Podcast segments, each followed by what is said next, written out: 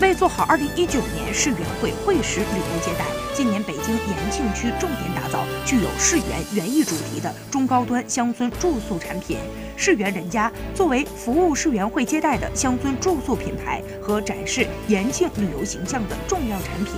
目前，世园人家申报户已经完成硬件内容的提升，已有山楂小院、大隐鱼市等共一百二十四户通过验收，可以提供大约两千张价位不等的床位。据了解，延庆已经成功获批首批全国民宿产业发展示范区。除在世园会来临之前打造至少二百户世园人家之外，预计到二零二二年北京冬奥会召开之际，延庆还将形成布点十五乡镇、五十个村、一千个精品民宿小。院儿的布局。